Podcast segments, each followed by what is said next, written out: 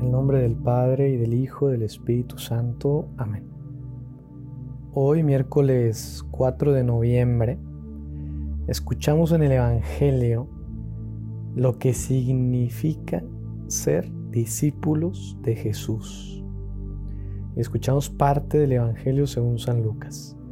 En aquel tiempo caminaba Jesús con una gran muchedumbre y volviéndose a sus discípulos les dijo, si alguno quiere seguirme y no me prefiere a su padre y a su madre, a su esposa y a sus hijos, a sus hermanos y a sus hermanas, más aún a sí mismo, no puede ser mi discípulo.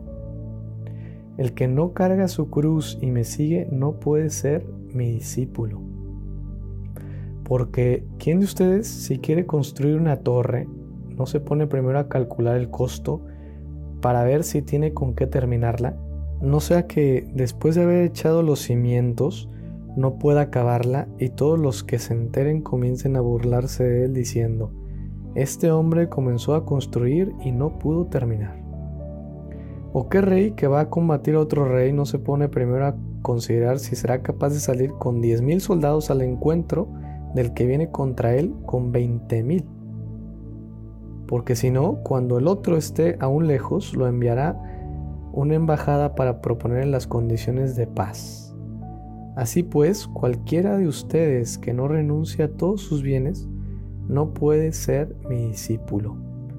Palabra del Señor. Gloria a ti, Señor Jesús.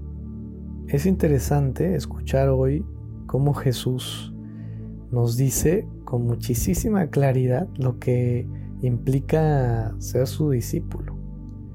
Y podríamos preguntarnos precisamente esto, ¿no? Padre, pero ¿qué significa eso de ser discípulo? ¿A qué te refieres con esa palabra? Jesús hoy nos dice que si no renunciamos a nuestros bienes, no podemos ser sus discípulos. Qué fuerte, ¿verdad? Pero tiene un significado mucho más profundo del solo renunciar a todo lo bueno, a todos nuestros bienes. Es ante todo elegirlo a Él por sobre todas las cosas, sabiendo que Jesús no nos quita nada y nos lo da todo, y sabiendo que Jesús es Dios nuestro Señor, y que elegirlo a Él no significa olvidarnos de todos los demás, de todos nuestros seres queridos y pues dejar literalmente todo, ¿verdad? Sino que es seguirlo, es querer conocer en verdad a Jesús y aprender de Él cómo vivir.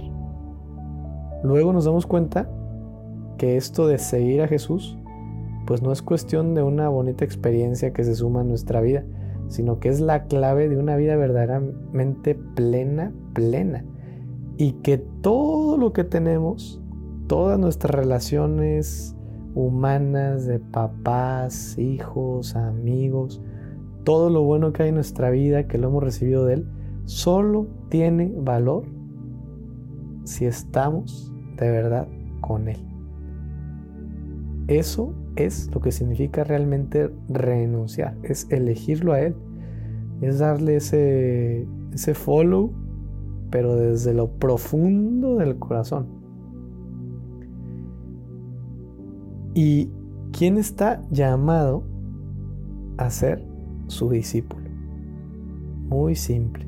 Todo ser humano que habita esta tierra, porque Jesús es Dios nuestro Señor en persona y Dios nos creó para Él, para compartir con nosotros su paz, su felicidad.